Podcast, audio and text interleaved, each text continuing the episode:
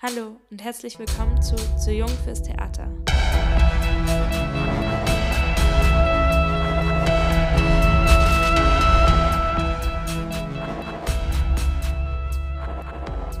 Mein Name ist Talia Scheller und in diesem Podcast spreche ich mit Menschen, die in unterschiedlichen Positionen am Theater Macht haben. Es geht darum, gemeinsam herauszufinden, warum Zugänge zum Theater für junge Menschen so eindimensional und dadurch so eingeschränkt sind und wie man das ändern könnte. Heute spreche ich mit Charlotte Huber.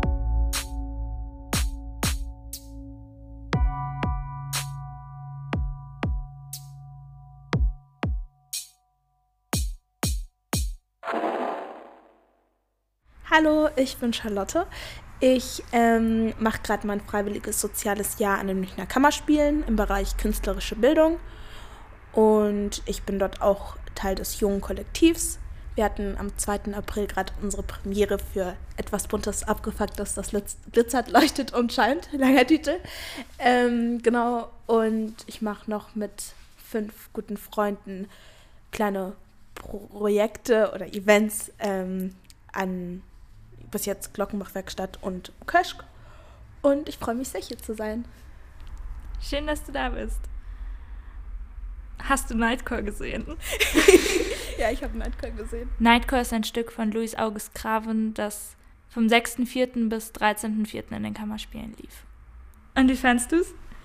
Sehr gut. Also im, ich muss ganz ehrlich sagen, im ersten Teil war ich einfach nur absolut verwirrt. So in der, so, sag mal, erste Viertel. Und dann habe ich mich aber irgendwie einfach nur drauf eingelassen, auch vor allem auf das Gefühl. Und dann, also ich, also ich war mit äh, Shana, eine Freundin von mir, und ähm, wir waren, also ich bin wirklich rausgegangen. Ich dachte mir so, ja, das ist Theater. Wusstest du vorher schon, was Nightcore ist? Nee. Okay, ja. Weil das war so bei mir, ähm, ich habe so in der Rezeption, ich war da mit äh, einer Freundin von mir und ähm, danach hat haben wir noch mit so einem älteren Ehepaar gesprochen und die haben das alle drei gar nicht verstanden und fanden es so richtig schlecht. Ähm, und dann haben wir halt so ein bisschen drüber geredet, ob das eine Generationenfrage sein könnte oder nicht. Und ähm, was es so, was ich darin gesehen habe und was die darin gesehen haben. Mm. Und ja, das fand ich irgendwie super spannend, auch einfach, dass es auf eine gewisse Weise also ich habe mich dann gefragt, ob es Vorwissen braucht und welche Form von Vorwissen es braucht, weil zumindest in diesem kleinen äh, Vierergespräch wirkt es so, als bräuchte es Vorwissen und als hätte ich halt so ähm, einen super Rezeptionskörper dafür durch quasi meine Form von Internetnutzung. Hattest du das Gefühl auch bei dem Stück? Ähm, nein, tatsächlich nicht. Also du meinst jetzt vor allem auf Generationen bezogen, wie man es verschieden sieht. Mm. Hm. Nee, also ich glaube, ähm, dass ich fand es jetzt nicht gut, weil ich das Vorwissen hatte sozusagen, sondern ich fand es vor allem, wie gesagt, wegen dem Gefühl, was es also in mir ausgelöst hat, gut. Deswegen, es kann natürlich sein, dass man, wenn man zu sehr auch Sinn hinterfragt an jeden Punkt und es zu sehr analysiert alles, ähm, dass es sein kann, dass man dann an ein paar Punkte kommt, wo man es einfach nicht weiß, weil man, also wenn man nicht in unserer Generation ist, sage ich mal so. Ähm, aber ich glaube, letzten Endes kommt es ganz auf die Art drauf an, wie man sich ins Stück reinbegibt. Und also kannst du sagen, was für ein Gefühl du hattest? Oh, das, das ist tatsächlich schwer zu beschreiben. Also erstmal hat sich sich verändert. Ähm, also äh, ich glaube wirklich, dass ich nicht so Worte in dem Sinne dazu finden kann. Aber ähm, ich weiß, wie gesagt, am Anfang, dass ich einfach nur verwirrt war. Aber ähm, und dann an vielen Punkten war ich einfach wirklich beeindruckt von diesen einfach performativen Elementen, die sie genutzt haben und die dann auch einfach so, ich weiß nicht, so. Ach, es ist wirklich schwer zu beschreiben. ja, genau, das fand ich eigentlich toll.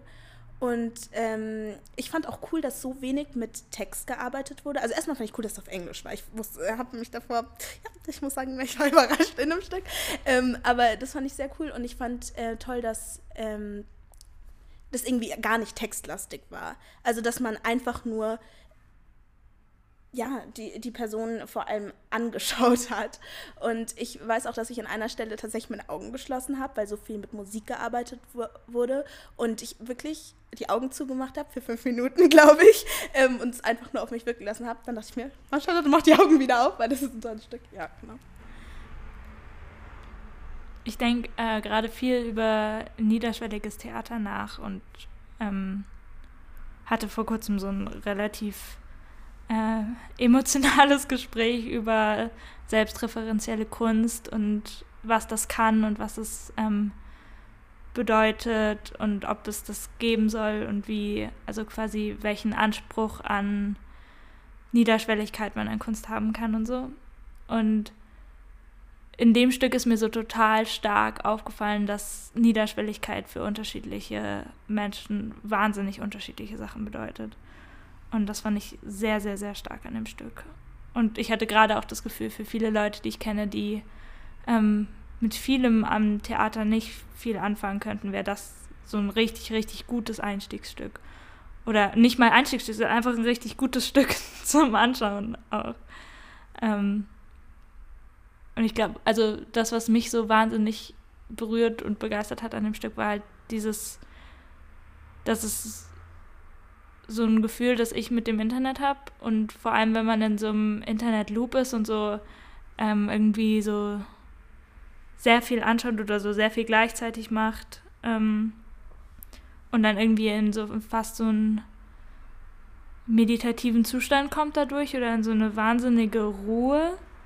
Das hatte ich das Gefühl, da fängt es einen so auf und macht plötzlich einen Raum auf, in dem das dann so gemeinsam passiert und man eben nicht allein in seinem Bett ist, sondern mit so ganz vielen Leuten in einem Raum, aber trotzdem genau das gleiche Gefühl aufkommt. Und da, ja, ich fand es irgendwie fast so, fast so das perfekte Jugendstück deswegen. Ähm, auch gerade, weil es halt nicht versucht, also ich habe das Gefühl, es versucht jetzt nicht ein Jugendstück zu sein oder besonders jemanden anzusprechen oder besonders eine bestimmte Zielgruppe anzusprechen, sondern das ist einfach total erzählt aus einer Perspektive einer jungen Person. Ähm, ja, ich fand es wirklich super, super gut. Ja, leider spielt es ja nicht nochmal. Ich ja! Mir auch danach, ich muss uns nochmal anschauen. Weißt du warum? Nee. Ich weiß nur, mir wurde gesagt, am 13. das letzte Mal, also habe ich direkt das den 13. Karten geholt. Ja. Hast du so in deinem FSJ irgendwelche Einblicke darin, was, warum, wie oft gespielt wird? Naja, man kriegt so manche Sachen natürlich nebenbei mit, aber so die Gründe dafür nicht wirklich. Also ich glaube, aber jetzt gerade war auch echt viel Corona, deswegen da waren auch viele Gründe einfach klar. Deswegen, ja. Du als Teil einer jungen Gruppe hast ja auch gerade ein Stück an den Kammerspielen gemacht, das auch wahnsinnig kurz lief. Zwei Tage, glaube ich. Weißt du, warum das so kurz war und gab es da im Vorfeld irgendwie Diskussionen darüber, welchen Rahmen das überhaupt bekommt? Also das hat ja so angefangen, das ganze Projekt, dass wir also am Anfang der Spielzeit eben den Glasspitz gekriegt haben für immer ab 18 Uhr und erstmal am Anfang durfte wirklich jeder kommen, der, oder es durfte immer eigentlich jeder kommen, der Bock hat. Dementsprechend waren da am Anfang 30 Jugendliche, äh, genau. Und mit die Anforderungen waren eigentlich eben, wir kriegen den Raum, wir haben die Zeit und dementsprechend die Zeit war vorgegeben. Es war klar, am 2. April ist Premiere. Es war von vornherein klar. Und eben jede künstlerische ähm, Unterstützung, die wir wollen. Genau, deswegen war klar, dass wir am, also von vornherein klar, dass wir am 2. April und am 3. April eben Vorstellungen haben. Und wer hat diese Vorgaben gemacht? Ähm, genau weiß ich das nicht. Mir wurde es halt einfach ähm, sozusagen weitergegeben. Ich weiß nicht, wie das jetzt im Spielplan, aber wahrscheinlich einfach am Anfang, wo halt der Spielplan besprochen wird in der Dispo, wird das natürlich schon ähm, festgelegt worden sein. So. Und warum wurde das an dich herangetragen? Ähm, mehrere Gründe. Also ich mache ja mein freiwilliges soziales Jahr im Bereich künstlerische Bildung. Ähm, da ist eben alles, was mit Jugendlichen und Kindern äh, zu tun hat, passiert dort eben. Und äh, das ist ja da, sozusagen das Jugendprojekt an den Kammerspielen in der Zeit, ähm, die Jugendgruppe. Und ähm, ich dadurch, dass ich halt da freiwilliges soziales Jahr mache und die Anforderung ja eben war, dass Jugendliche selber Theater machen sollen und eben nicht ähm, eine Leitung oder ähnliches haben sollen, ähm, hat es sich halt angeboten, weil ich Assistentlerin bin und in der, dem Bereich und ja. Und zudem hatte ich natürlich auch voll Bock, das zu machen. Und ähm, ich brauche auch für mein freiwilliges soziales Jahr ein Projekt. Und ja, drei Fliegen in einer Klappe. und wie ging es dir jetzt genau da damit, dass es quasi zweimal gespielt wurde?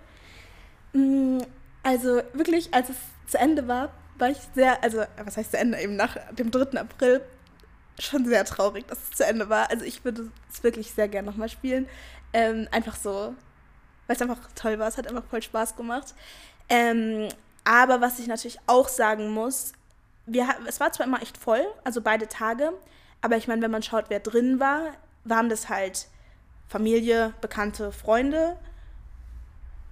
Und ich meine, die können nicht jede Vorstellung besuchen, so deswegen ähm, ist halt dann auch die Frage, inwiefern das dann ausverkauft wäre.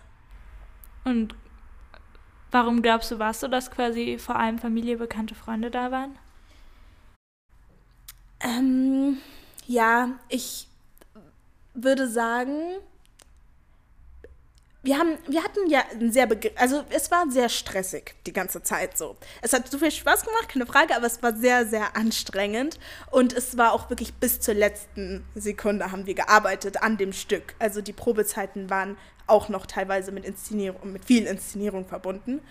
Und ähm, dementsprechend war natürlich auch diese Promo-Sache ein bisschen schwer, sag ich mal. Ich habe es gepostet auf meinem Insta. Es wurde auch auf dem öffentlichen, also von dem Kammerspielen einmal gepostet. Genau. Ähm, ich weiß jetzt nicht, die Pressearbeit wurde, glaube ich, relativ normal so gemacht, aber ja.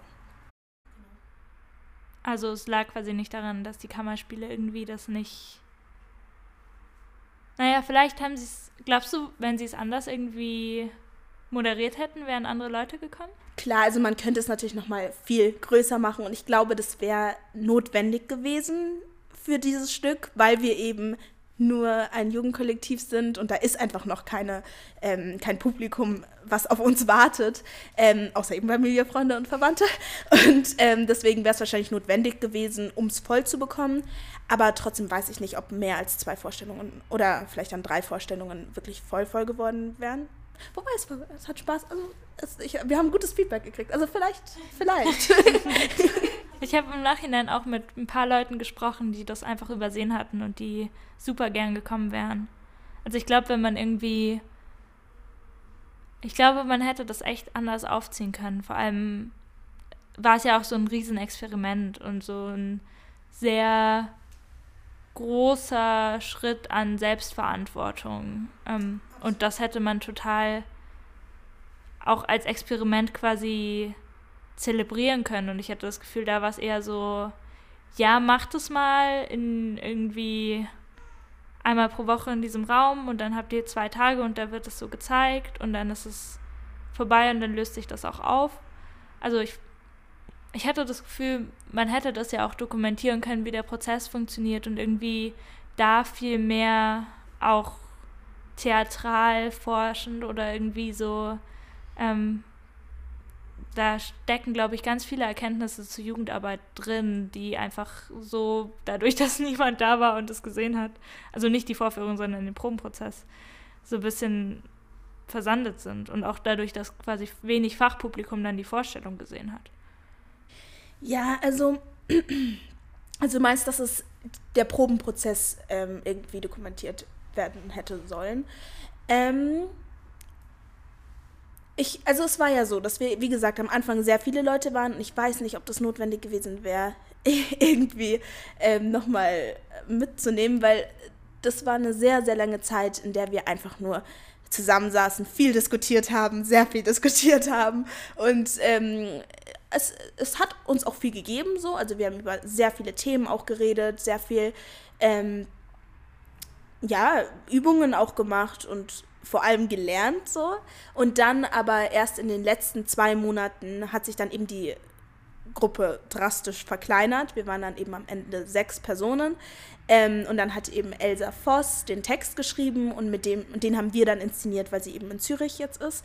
Ähm, und das heißt, es waren zwei Monate Arbeit. Und dann kam zum Glück Verena Regensburger noch und hat ähm, uns bei der Inszenierung geholfen. Und ähm, letzten Endes war das eine sehr kurze Zeit, in der es dann tatsächlich passiert ist, was am, auf, am Schluss auf der Bühne war. Ähm, deswegen, ich weiß nicht, ob es Sinn gemacht hätte, den ersten Teil zu dokumentieren. Ähm, ja, und den zweiten. Hm, ich, ich, ich, ich weiß nicht, ob ich mich wohlgefühlt hätte, wenn du die ganze Zeit irgendwie. Ich weiß nicht, ob das jetzt in Form von Kamera meinst, vielleicht auch einfach nur mitschreiben, aber es war auch viel Arbeit. Also ich hätte es nicht auch noch machen können, glaube ich. Deswegen, ja. Ich habe gerade auch noch mal nachgedacht, dass es ja eigentlich auch total oder nicht total respektlos, aber auf eine Weise so ein bisschen respektlos zu sagen, diese Jugendlichen, die hier am Haus eine Inszenierung machen, die sind jetzt unser Forschungsprojekt. Und keine Ahnung, was da am Ende rauskommt, aber der Prozess ist das, was uns als Theater interessiert. Also ist ja auch ziemlich bevormundend eigentlich. Ja, ich glaube, es war gut, dass es so war, wie es war. wie kam es dazu, dass sich die Gruppe so stark verkleinert hat? Ähm, ich glaube, es hat mehrere Gründe. Also einmal muss man sagen, wir sind, also ich mache mein freiwilliges soziales Jahr, das heißt, ich bin immer an den Kammerspielen, aber da war ja wirklich von 16 bis 23 ähm, jede Person dabei und ähm, Schule, Studium, das alles gleichzeitig zu schaffen, ist halt einfach viel und vor allem, wenn eben niemand da ist, der dir mehr oder weniger sagt, was du tun sollst und du einfach nur mitmachen musst, ähm, sondern du wirklich richtig viel reinstecken musst, damit da am Schluss irgendwas ist. Da brauchst du einfach Zeit.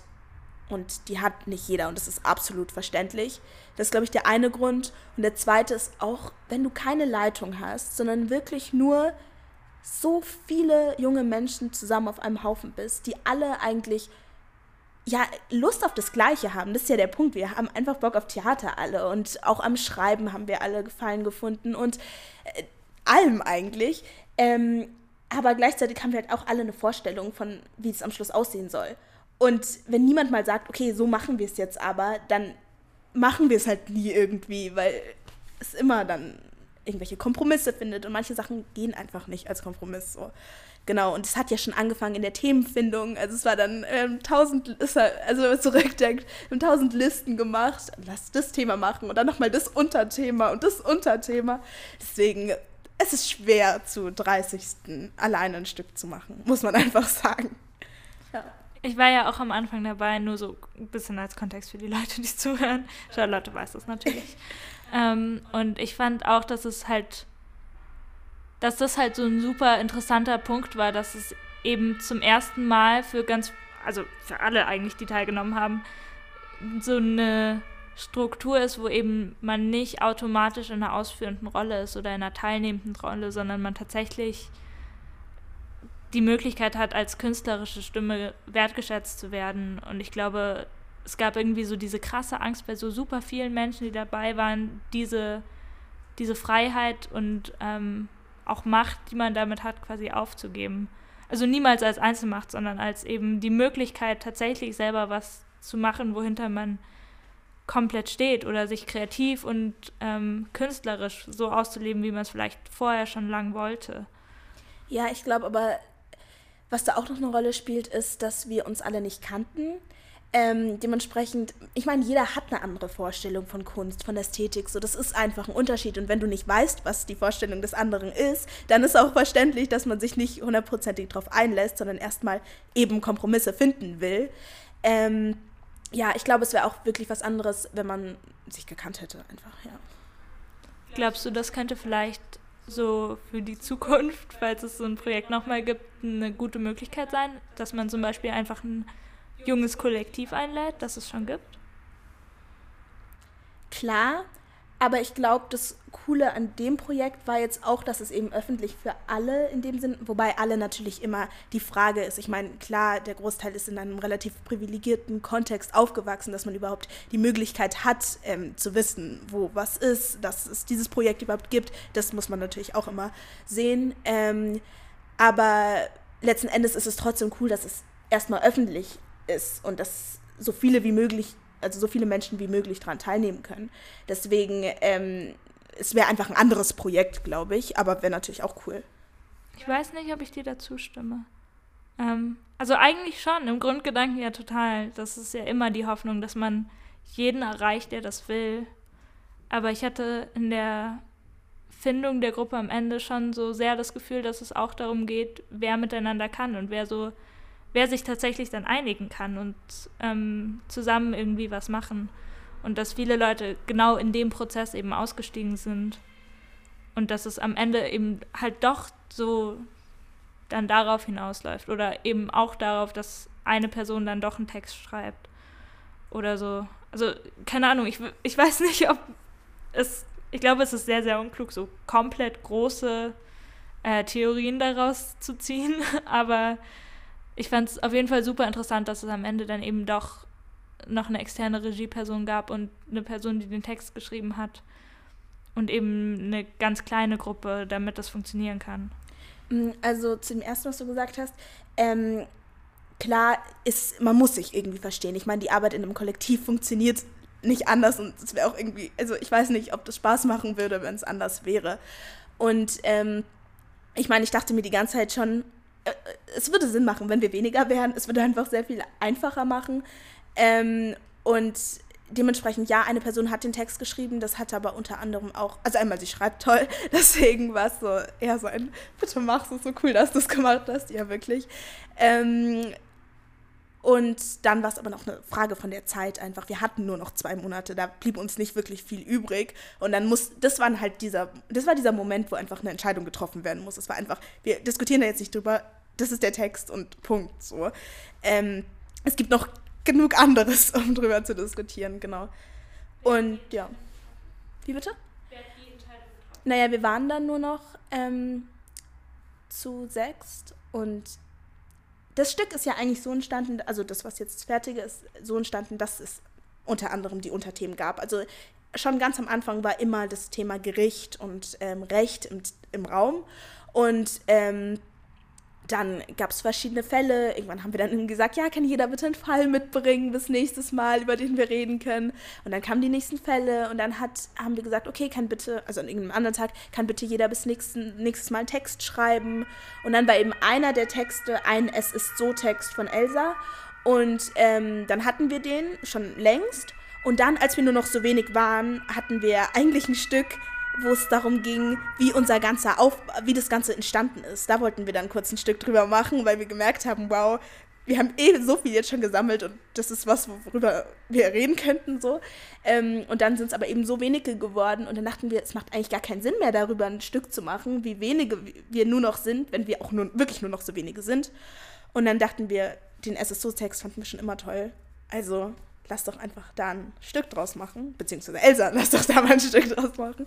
Ja, und dann hat sie aus den SSO-Texten ganz viele und aus den Themen, die wir eben besprochen hatten, sie hat echt alle Themen untergebracht. Das war echt, ich war wirklich beeindruckt.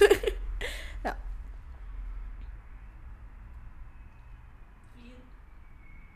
Also weißt du, warum das so ein gemeinsames Interesse von euch war, diese Gerichtsthemen? Diese Gerichtsthemen? Ähm, also ich muss sagen, mich persönlich interessiert Gericht einfach schon immer. Also es war, ich wollte auch immer Anwältin werden und es war immer, also äh, ja. Ähm, aber tatsächlich habe ich es gar nicht in die Runde gebracht, sondern Jakob hatte das mal gesagt. Ähm, also auch ein Mitglied des jungen Kollektivs.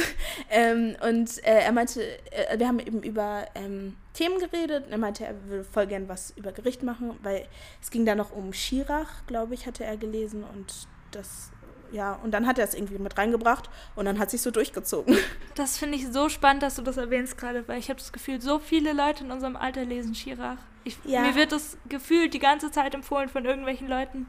Ja. Und ja, voll krass, dass ich dadurch irgendwie auch so bestimmte, so ein bestimmtes Interesse an Rechtswesen genau in dem Alter dann irgendwie so herauskristallisiert, zumindest unter manchen Leuten. Aber ich kenne echt viele Leute, die sich auch so, zumindest auf so einer abstrakten Ebene, für Gericht und Recht interessieren. Ist auch ein tolles Thema. Voll, voll. Aber ich, also, ich finde, es ist, wenn man so überlegt, worum, worüber so eine Jugendgruppe, wo die wohl zusammenkommt und über welches Thema sie wohl sprechen wird. Ähm, ich hätte nicht erwartet, dass es am Ende Gericht wird. Und ich fand es aber ich finde es cool, wenn man dann plötzlich so Zugänge dazu findet oder so merkt, woher das kommt, dass so eine bestimmte Gruppe an Leuten oder eine bestimmte Generation sich da so gefühlt sta stark für interessiert plötzlich.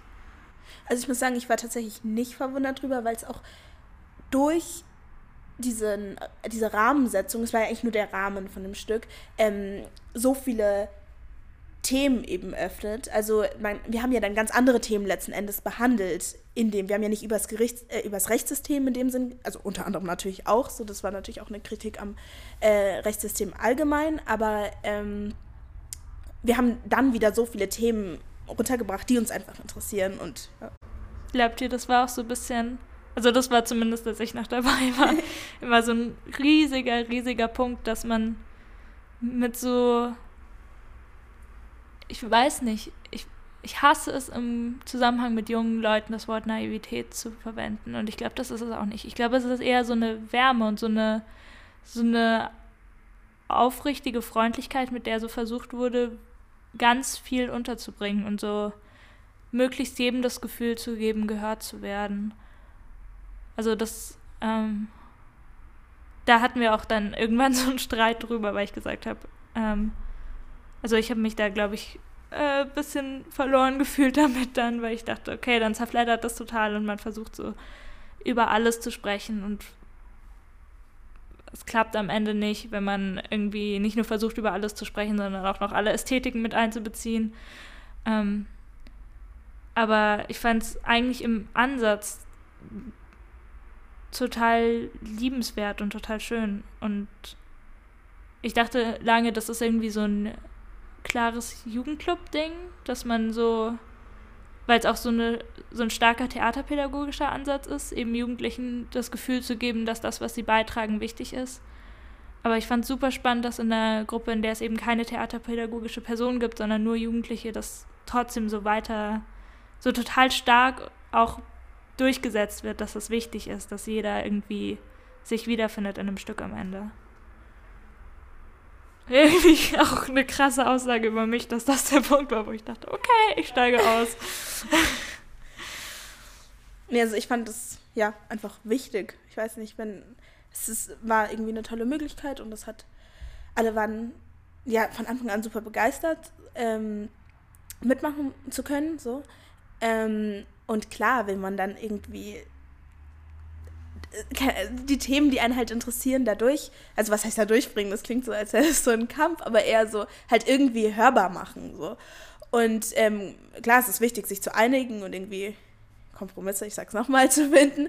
Ähm, ja, aber ja, ich, ich glaube, es war gut so. Also es ist ja auch wichtig, dass man sich wohlfühlt. Also wieder zurück, wir sind ein Kollektiv und es ist wichtig, dass alle sich irgendwie gehört fühlen und nicht das Gefühl haben, dass jemand sagt, nee, wir machen das jetzt so, sondern wir machen das so, weil wir alles wollen.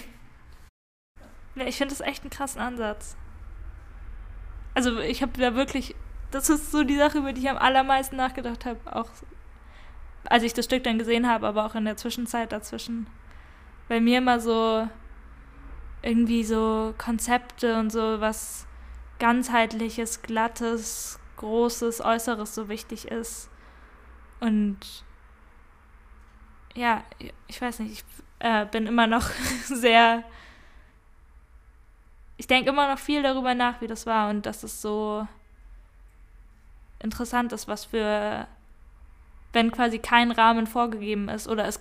Ich fand, es gab irgendwie schon einen ziemlich krassen Rahmen. Das sagt man immer so, es gab keine Regeln, aber wenn du halt sagst, wir treffen uns einmal pro Woche zu der und der Zeit und da ist Premiere und ihr habt irgendwie, ihr könnt nur Requisiten nehmen, die es schon an den Kammerspielen gibt und so, dann gibt man schon. Das war tatsächlich keine, keine, ähm, kein Punkt. Also es, es war, alle künstlerischen Mittel können wir nutzen. So. Das heißt, es, es war nicht von vornherein, dass, dass wir nur Requisiten von den Kammerspielen nutzen dürfen. Ist dann darauf hinausgelaufen so, aber ähm, das war keine Forderung oder keine. Ah, nice, okay. War mir irgendwie nicht so bewusst, weil Verena, ich habe mit Verena mal drüber gesprochen. Sie meinte irgendwie, dass es wenig Spielplatzzeug an den Kammerspielen gab und ihr deswegen euer Bühnenbild nicht bauen konntet? Ja, also es war mal tatsächlich, wir wollten mal das Ganze auf einem Spielplatz spielen lassen. Ähm, und es gab keinen Spielplatz mehr in der Requisite. Ähm, und dann haben wir halt überlegt, ob wir einzelne Sachen kaufen. Aber dann war es auch irgendwie, wurde uns gesagt, wegen Umwelt und dass es ja, okay, ich sehe den Punkt, aber ich glaube, es ist tatsächlich, ich meine, es ist auch cool, ähm, dass wir letzten Endes so wenig genutzt haben. Also ich meine, ich verstehe den Punkt, aber ich finde, letzten Endes war es perfekt so, wie es ist, also für mich zumindest. Ähm, aber ja. Ich finde, mit dem, was ihr hattet, habt ihr auch echt viel gemacht. Dankeschön. Gerne, ja. Das ist auch, auch irgendwie so eine krasse Jugendclub-Sache, finde ich. Dass man so sieht, wie viel mit einfachen Mitteln und mit irgendwie einem sehr klar vorgegebenen Rahmen, also zeitlichen Rahmen, äh, möglich ist. Ja, es ist ja generell so, dass im Kinder- und Jugendtheater und in der Theaterpädagogik Sachen ausprobiert werden, die ähm, in anderen Bereichen des Theaters noch nicht ausprobiert werden. Und dass das irgendwie in vielen Bereichen so eine total vor, totale Vorreiterposition hatte und hat.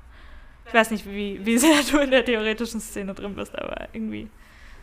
Nee, aber zu, zu, dass wir mit so wenig gearbeitet haben, da hat auch Verena viel sozusagen dazu beigetragen, weil sie meinte eben so, das ist cool, als, Jugend, also als Jugendclub mit so wenig Mitteln arbeiten zu können. Und das ist trotzdem, ja. Und äh, im Nachhinein, ich kann nur zustimmen, also ich bin sehr glücklich, dass wir so wenig eigentlich dann doch nur genutzt haben. Ich glaube, es hat auch ein bisschen was mit Erwartungen zu tun, vielleicht. Also, keine Ahnung, ich stelle mir gerade vor, warum Verena das sagen würde, so als Regisseurin. Und vielleicht, weil so bei anderen Stücken man so wüsste, es ist sofort der Fokus von Kritiken, wenn du ein minimalistisches Bühnenbild hast und du musst sofort erklären, warum und du musst so quasi trotz eines simplen Bühnenbilds was sehr, sehr Gutes machen oder das simple Bühnenbild muss äh, enorm dazu beitragen, dass der Abend gut ist. Und ich glaube, die Erwartung gibt es äh, an ein Stück, wo man einfach auch vielleicht weiß, dass es aus finanziellen Gründen simpel sein muss. Ähm, gibt's nicht. Und ihr habt irgendwie einen anderen Freiraum auch mit so, mit wenig dann sehr rum zu experimentieren und so.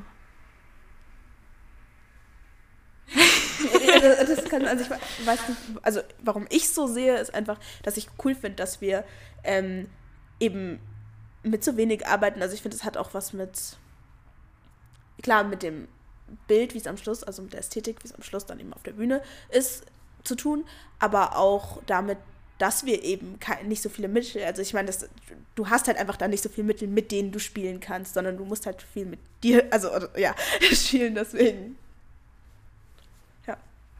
Ich hatte bei euch auch das Gefühl, äh, also bei euch in der Gruppe, dass ihr wahnsinnig Interesse an Schauspielarbeit habt und ich und da irgendwie auch so ein Fokus drauf lag und ich finde auch im Stück hat man so gesehen, dass ihr sehr viel Möglichkeit hattet, da wirklich quasi sehr viel Können zu beweisen und sehr viel ähm, nicht auszuprobieren, einfach sehr viel zu machen schauspielerisch. Das fand ich auch ziemlich cool. Dass, also als Person, die so ein bisschen weiß, was zumindest von Teilen der Gruppe, von den Teilen, die dann auch am Ende geblieben sind, so Bedürfnisse waren, ähm, finde ich super krass, sich das Stück anzuschauen und so zu sehen, dass ihr es geschafft habt, dass diese Bedürfnisse erfüllt wurden. Und ich habe das Gefühl, die Gruppe, die am Ende übrig geblieben ist, war wahrscheinlich auch ziemlich glücklich mit dem, was wie es war, oder? Ja, absolut. Also die letzten zwei Monate dann eben vor dem Stück waren einfach toll. Also es hat, es war super viel Arbeit, wie gesagt, weil dadurch, dass wir eben, normalerweise gibt es ja Personen für die meisten Jobs, so die in dem Fall meistens ich übernommen habe oder auch äh, die anderen sind halt, viele sind noch in der Schule, das muss man sagen, so, aber ich meine, Requisite ähm, mit den Ton- und Technik sprechen und alles, ähm, das ist halt einfach, ja, das kam plötzlich, sag ich mal so. Und ähm, aber im Nachhinein einfach, ich habe so viel gelernt, einfach wie Theater funktioniert, wie die Strukturen funktionieren, aber auch einfach die Abläufe für, für eine Produktion. Aber trotzdem, wenn Verena nicht da gewesen wäre, jetzt auch beim Licht einrichten oder so, wäre ich einfach absolut überfordert gewesen, weil ich es einfach nicht weiß, so wie das funktioniert. Und deswegen, ähm, ja. Aber im, genau die letzten zwei Monate, so wie wenig wir eben waren, zu deiner eigentlichen äh, Frage, oder ja, ähm, der Fokus ähm, war bei den meisten, die in der Gruppe waren, ja wirklich auf dem Schauspielen, weil du ja auch gesagt hast, am Anfang haben wir wirklich drüber geredet, wer will was machen und der Großteil wollte doch Regie machen und irgendwie auch alleine Regie machen, was natürlich schwer ist in einem Kollektiv. Der andere Großteil wollte dann doch äh, Schauspielen und hat sich eigentlich gar nicht dafür interessiert, für was dahinter war, sondern wollte einfach eigentlich inszeniert werden und wollte einfach einen Text haben und ja. Ähm, und ich glaube, in der letzten, in der End, also in der festen Gruppe, die jetzt da ist, äh, könnte ich halt eigentlich relativ genau sagen, wer was da am Anfang wollte. Und ich glaube, jeder hat bekommen, was er wollte. ja. Schön. Ja, ich hatte das Gefühl, auch in den. Also ich versuche möglichst wenig äh, irgendwie auch über die negativen Sachen zu sprechen, weil das, weil es, finde ich, wirkt irgendwie so es ist irgendwie auf mehrere Weisen blöd, das zu machen, weil erstmal ist es halt ein wahnsinnig offenes Jugendprojekt und das ist selten und ich finde, wenn ich mich irgendwie, ich will auf jeden Fall das unterstützen, dass es das gab und ähm, hoffe, dass es weitere Sachen gibt, die so ähnlich sind, vielleicht ein bisschen abgeändert, aber zumindest irgendwie Sachen ermöglichen, die da jetzt ermöglicht wurden, was ja Wahnsinn ist. Aber ich finde, mh, mm, ich hatte das Gefühl, diese ganzen Wochen vorher und Monate vorher war, da ging es die ganze Zeit super viel um Bedürftigkeit eigentlich und die Bedürfnisse von diesen Jugendlichen und eben auch viel Bedürftigkeit von Leuten, die in dem Raum erstmals was hatten, was sie in anderen Jugendclubs eben noch gar nicht hatten und die deswegen auch nicht in Jugendclubs waren. Ähm, und ja, ich finde irgendwie, ich finde es sehr, also es ist irgendwie eine gute Form von gutem Ende, dass am Ende die Leute, die übrig geblieben sind, dann auch dieses Erlebnis gemacht haben, dass dann die Bedürfnisse erfüllt werden konnten. Und man eben nicht die ganze Zeit in diesen Diskussionen hängt, in denen im Wesentlichen alle nur sagen, wir kommen nicht zusammen, das, äh, wir kommen nicht zusammen, fuck, was machen wir jetzt? Ähm, ich habe gerade noch mal drüber nachgedacht, weil ich glaube, wir haben ja vorher darüber gesprochen, dass es offen für alle war und ich habe die fatale Aussage gemacht, dass ich nicht weiß, ob das so gut war und ich weiß aber, dass es gut ist. Ich habe überlegt, vielleicht könnte man das in Zukunft so machen, dass es offen für alle ist und sich dann aber kleinere, weil mit 30 Leuten ist es einfach wirklich krass schwierig, dass sich dann kleinere Gruppen finden, ähm, von denen man die ähnliche Vorstellungen von Kunst haben oder ähnliche Vorstellungen von dem, was sie machen wollen und dann jede einzelne Gruppe das machen darf. Also keine Ahnung, wie das möglich wäre, aber ich glaube, das wäre halt echt cool. Es, wäre cool, aber ich weiß nicht, ob die Kapazitäten dafür vorhanden sind tatsächlich. Es wäre, weil wenn wir jetzt schauen, es gab zwei Termine und wenn es jetzt, ich meine, bei 30 Leuten, das wären schon ordentlich Stücke am Schluss. Also wenn es Stücke werden, aber. Ja. Vielleicht könnte das auch so eine theaterübergreifende Sache sein. Also Schauburg, Kammerspiele, Resi, Volkstheater, freie Bühnen, das Pathos zum Beispiel. Irgendwie ähm, machen zusammen diese Ausschreibung und dann findet sich diese große Gruppe von Leuten, die darin grundsätzlich interessiert sind und teilen sich auf in diese kleinen Gruppen und dann geht jeder zu einem Theater, wo sie das machen könnte. Ja, es wäre auf jeden Fall also eine gute Idee. Also, wie gesagt, ich glaube halt nur, dass man ähm, trotzdem keine Leitung braucht, aber eine konkrete Person als Unterstützung. Weil ich glaube, ich, ich sehe halt einfach nur den Vergleich von den ersten vielen Monaten und den letzten zwei Monaten, wo Verena dabei war. Ich finde, das heißt, ist einfach, ist einfach so ein Unterschied, so auch von dem Gefühl, mit dem man in die Dienstage, sag ich mal, reingegangen ist. Und ähm, ja. Aber sonst, safe. Ich verstehe den Gedanken, aber ich mag ihn nicht. du willst lieber, dass es ganz ohne jemanden passiert? Ja, beziehungsweise ich glaube nicht, dass es eine externe Person sein muss. Ich glaube, dass auch in Gruppen sich dann vielleicht Aufgaben zuordnen lassen, wenn die Gruppen kleiner sind und man sich kennt und einander vertraut, weil man die gleiche Vision hat. Stimmt. Nur, also wie gesagt, ich kann jetzt nur aus Erfahrung sprechen. Ich glaube trotzdem, dass dadurch, dass eben alle auf einer gleichen Ebene sind, am Anfang es schwer ist, jemanden rauszufinden, der dann am Schluss das letzte Wort hat. So. Wenn, dann müsste es von vornherein so aufgestellt werden, dass klar ist, wer das letzte. Oder was heißt, es klingt so böse, aber halt, doch, irgendwie ist es das ja.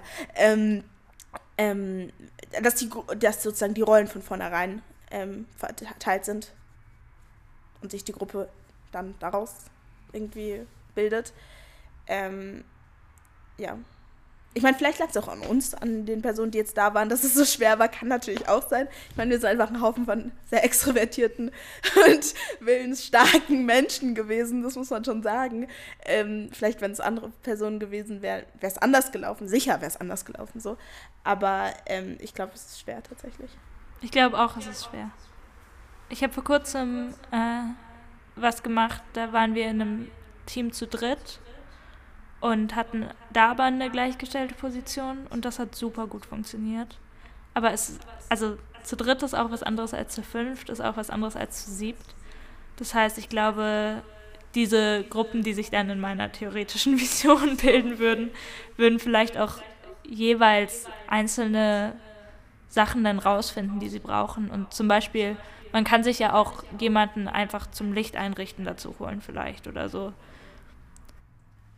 Ja, das haben bei uns äh, FSJler gemacht, also Licht und Ton. Krass. Mhm. Ja, aber wirklich. Ähm, genau. Das heißt. Wie, also, ähm, sind ja auch alles FSJ-Projekte. Also eigentlich war, dieses Projekt waren wirklich sehr viele Projekte in einem, muss man sagen. Da waren wirklich viele Leute haben profitiert, was mich sehr freut. ich finde, es eignet sich auch irgendwie perfekt als FSJ-Projekt. Weil das hast du ja gerade gesagt, dass du ähm, dann für ganz viel zuständig warst, worin du gar keine Expertise hattest ja, oder ja. dich nicht ausgekannt hast.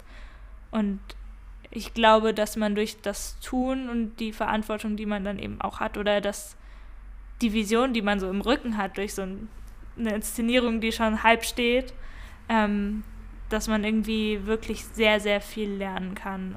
Absolut. Also schon allein, das klingt jetzt albern, aber schon allein da reinzugehen und zu sagen, so, ja, ich bin Charlotte und von einem jungen Kollektiv und brauche das und das und könnt ihr mir helfen. Schon allein das ist ein Schritt irgendwie. Und ähm, dann vor allem die Sachen dann auch zusammen, dass sie sich dann zusammenfügen. Und dann hat man ähm, die Termine für das ausgemacht und da das und das besorgt und es hat alles funktioniert und irgendwie dann am Schluss sieht man das Endprojekt und dann ähm, man sieht so, ja, wir haben zusammengearbeitet und haben alle alles gegeben, was wir konnten. Was natürlich auch ein Punkt ist, wir haben alle alles gegeben, was wir konnten. Und es ging nur, weil wir so wenig waren und alle wirklich darauf fokussiert waren, dass wir, das ist jetzt unser Hauptprojekt gerade.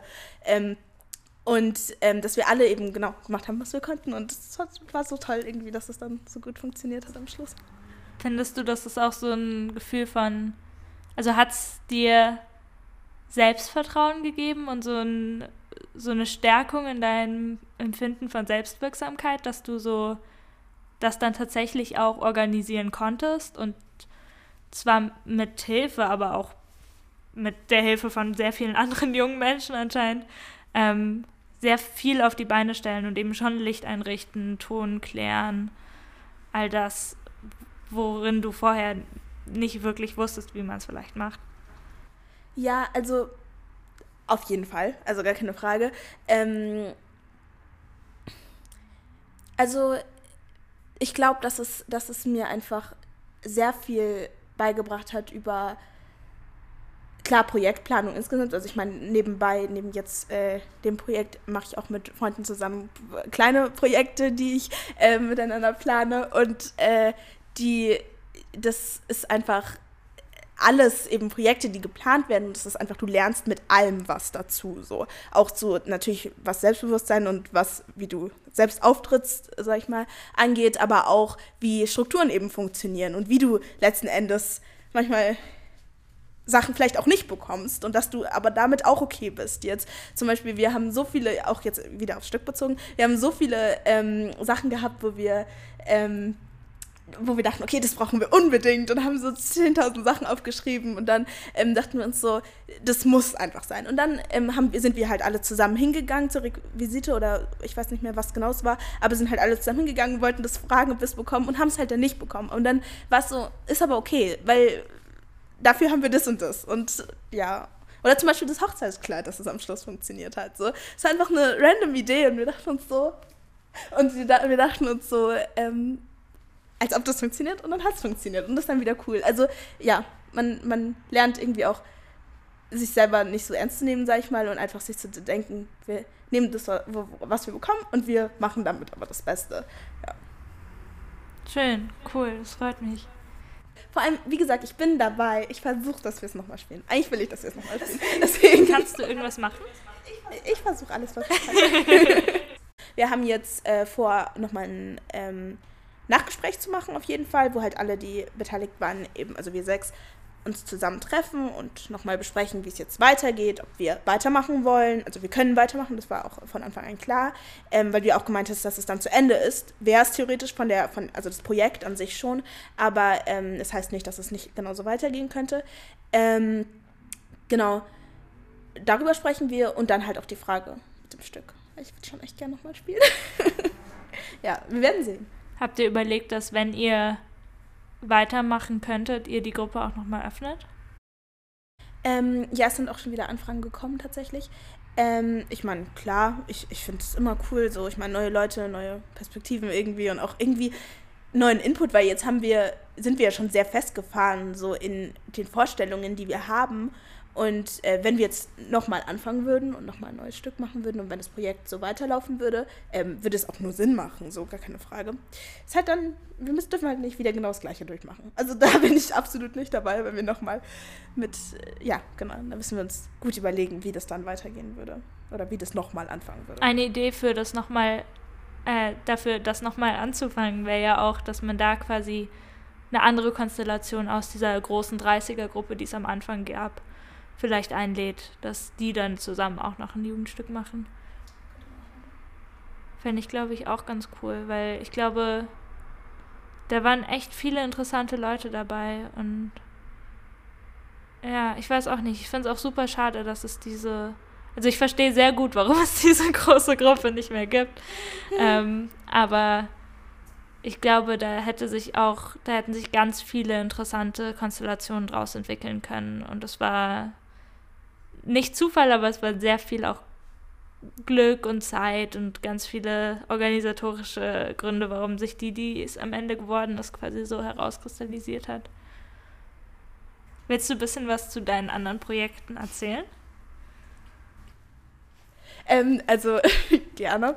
Ähm, wir haben, wir haben ähm, jetzt, ich glaube vor drei Monaten oder so, im Februar haben wir uns äh, irgendwie äh, so gegründet, sag ich mal, und haben uns halt eigentlich alle kennengelernt, also zwei Freundinnen von mir, die ich schon länger kenne, und äh, drei Freunde, die, ich erst da, die wir da erst irgendwie zusammengekommen sind. Und ähm, dann hat Andi Alt aus der Glockenbach-Werkstatt ähm, mich gefragt, ob wir, oder ob ich mit meinen Freunden, hat er damals noch gesagt, ähm, eben ein ähm, Event in der Glockenbach-Werkstatt, also eigentlich nur auflegen wollen. Und dann habe ich das halt so in die Runde getragen und dann waren wir so, ja, lass doch einfach mehrere solche Sachen. Also wir haben dann erstmal das gemacht und das halt ewig organisiert und lass doch mehrere Sachen machen. Und dann haben wir uns gedacht, lass doch uns ein Kollektiv gründen und viele Sachen machen. Und äh, jetzt sind wir ein Kollektiv und machen äh, verschiedene Sachen. Und jetzt als nächstes eben in Köschk im Westend am 5. Mai ähm, eine Ausstellung. Da gehen wir 24 Stunden am 4. in ähm, das Köschk und produzieren alles, auf was wir Bock haben an Kunst. Ähm, müssen da uns jetzt auch noch darum kümmern, dass wir alles, also von Aufnahmegeräte über Leinwände, über alles, was wir eben brauchen könnten, ähm, im Köschk dann haben. Und ähm, dann am 5. soll dann eine Ausstellung entstehen und am Abend vom 5. voraussichtlich auch wieder ein Konzert das ist der nächste Plan. Und ja, ich bin mal gespannt. Aber ich freue mich. Ja, und das ist eben auch alles Organisation, aber ich bin so dankbar, dass wir eben so viele sind. Das macht einfach, jeder hat einen anderen Aufgabenbereich und das ist, das, wie ich vorhin schon meinte, ja, der Sinn von einem Kollektiv, dass jeder einfach mitwirkt und alle verstehen sich und das macht Spaß. Wie kam es dazu, dass du von der Glockenbach-Werkstatt gefragt wurdest? also kenne ich einfach. Also ich, äh, das Köschk und Glockenbach-Werkstatt arbeiten ja auch viel zusammen und meine Mutter leitet das Köschk, dementsprechend, ja. Das ist auch so eine Sache, die mir super viel auffällt bei ganz, ganz, ganz, ganz vielen Leuten, die ganz jung berühmt werden. Also das ist jetzt nicht unbedingt dein Thema oder unseres, aber so, die wirklich so mit 16, 15, 17, 14 äh, berühmt werden Billie Eilish zum Beispiel oder ähm, Helene Hegemann. Ganz, also so gefühlt alle Leute, die jung sind und berühmt, da kannst du immer so gucken, dass die Eltern auch bekannt sind oder nicht mal unbedingt bekannt, aber irgendwie in diesen Bereichen arbeiten? Absolut. Also ich glaube auch, dass, ich meine, so funktioniert halt unser kapitalistisches System, muss man einfach sagen. Also es sind einfach Kontakte und Geld ist einfach, was uns weiterbringt, ist halt traurigerweise so. Ähm, und ja. Ich finde, es wird halt so ultra oft irgendwie so als Abstufung gesehen oder so. So als leichter Einstieg. Genau, aber ich finde, mhm. das ist eigentlich komplett der Beweis fürs Gegenteil. Also wirklich 100 Prozent, weil die Kinder sind ja in der Regel dann berühmter als ihre Eltern. Ähm, was jetzt, oh, jetzt wirkt es so, als würde ich irgendwie Kunst an Berühmtheit messen. Das ist es nicht. Aber ähm, ich finde, man sieht, wie wahnsinnig wichtig und interessant Kunst von Kindern und Jugendlichen sein kann. Und man sieht das aber halt nur durch die wenigen Kinder und Jugendlichen, die durch ihre Eltern die Chancen dazu bekommen. Aber es, ist, es geht halt überhaupt nicht darum, dass es der Verdienst der Eltern ist auf irgendeine Weise, sondern es ist halt einfach nur, wer Zugänge irgendwie bekommt und so. Ja, absolut. Und ich meine, das ist ja voll, also ich finde das einfach schade so und ich glaube halt, da müssen wir aber strukturell was ganz anderes ändern, um das zu ändern.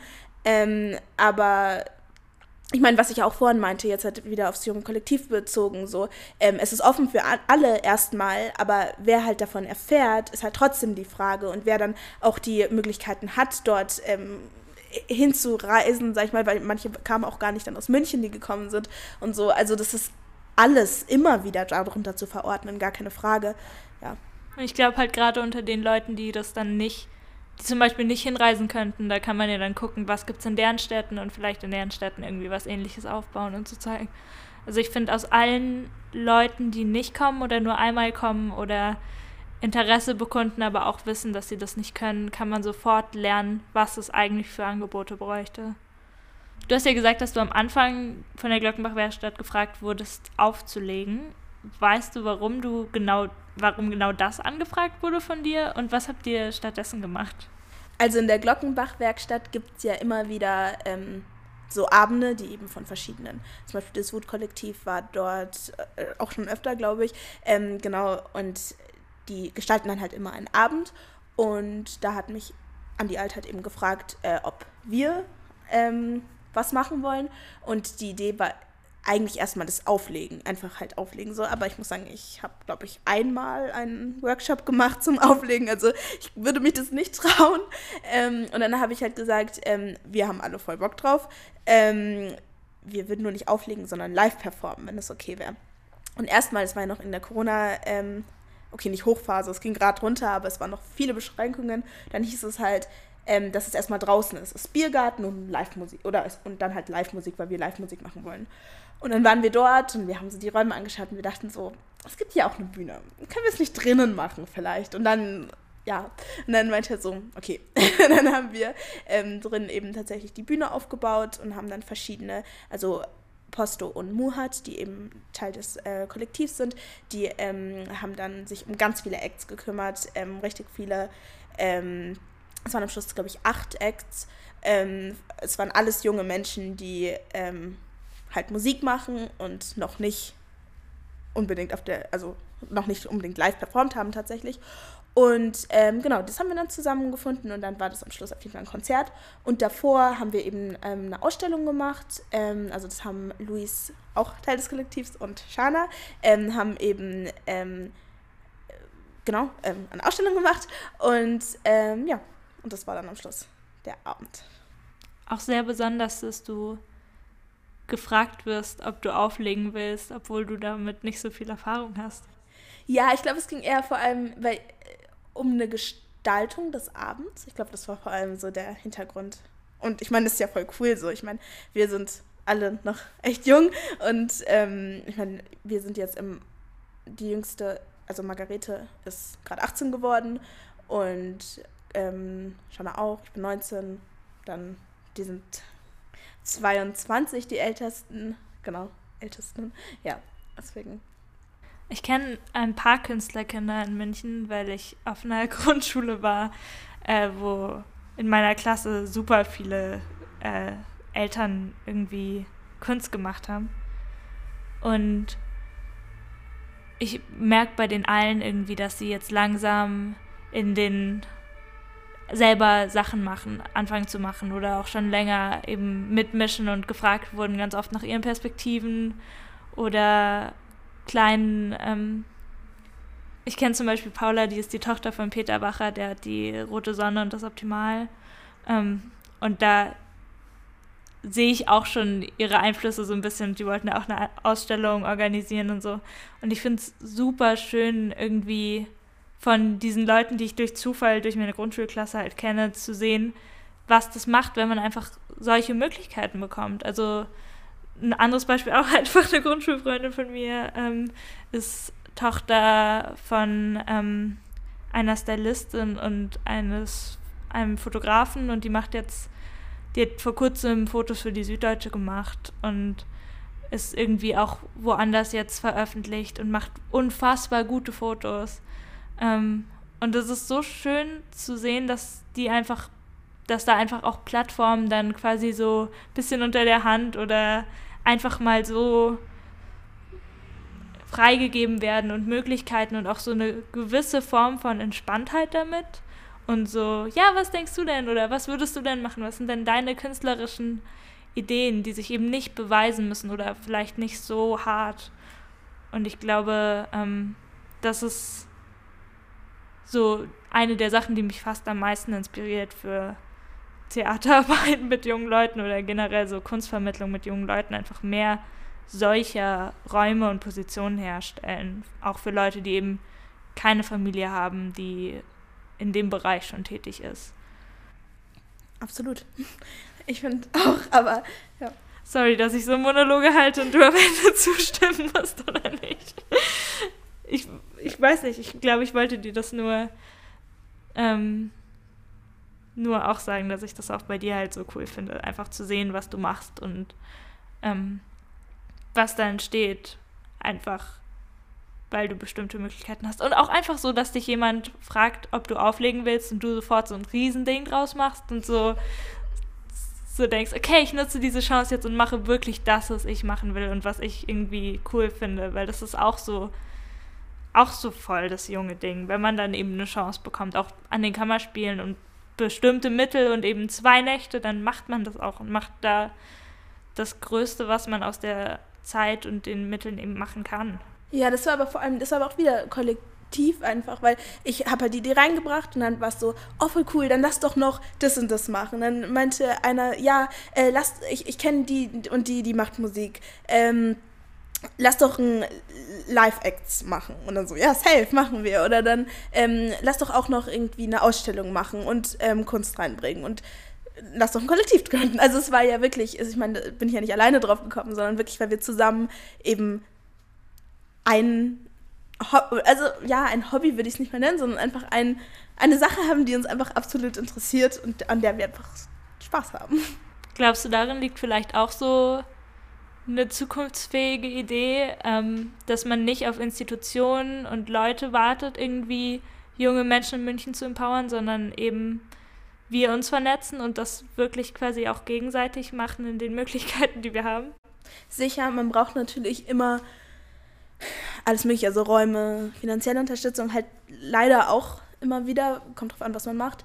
Ähm, aber da muss man auch sagen, die kriegt man ja eigentlich auch. Also ich meine, ich, ich will nichts Falsches sagen, aber ich glaube schon dann beim Kreis Jugendring kann man sich äh, 500 Euro holen ähm, für, wenn man halt ein Projekt vorstellt und so. Da gibt es ja ähm, Möglichkeiten so.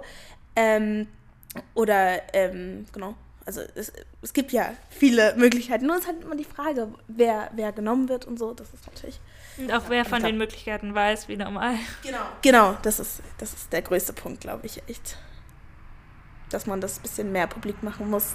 Also das ist ja immer der Punkt, einfache Zugänge, stressfreie Zugänge und sowas.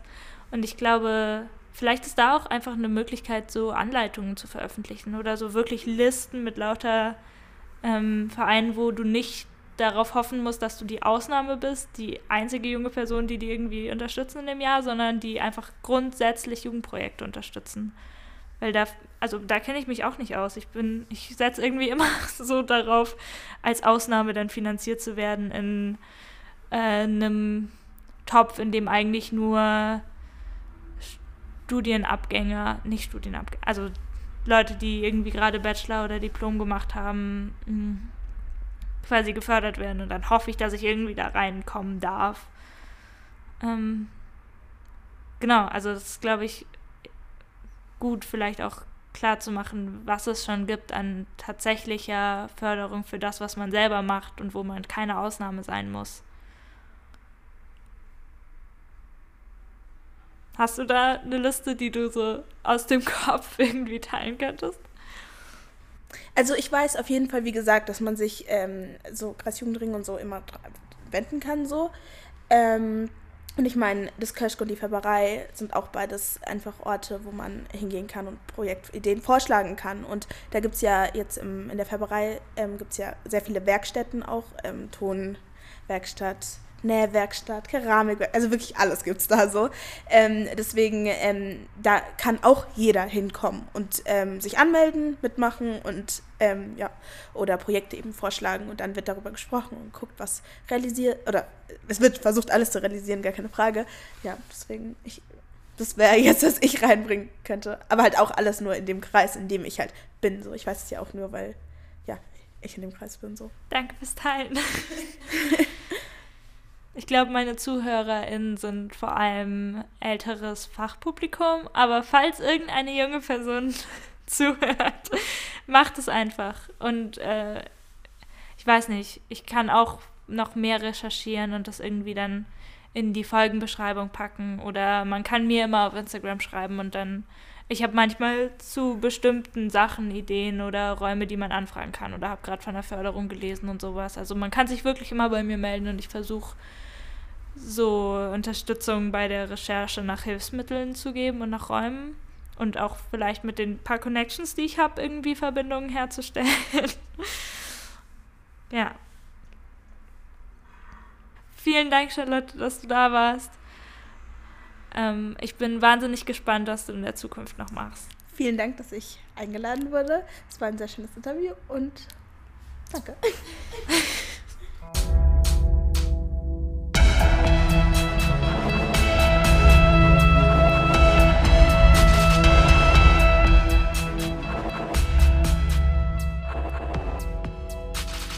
Das war Zu Jung fürs Theater, ein Podcast der digitalen Bühne des Pathos München. Idee und Moderation Talia Schöller. Produktion Ananda Nefzger und Lionel Dante Chark. Schnitt Ananda Nefzger. Musik und Artwork Lionel Dante Chark.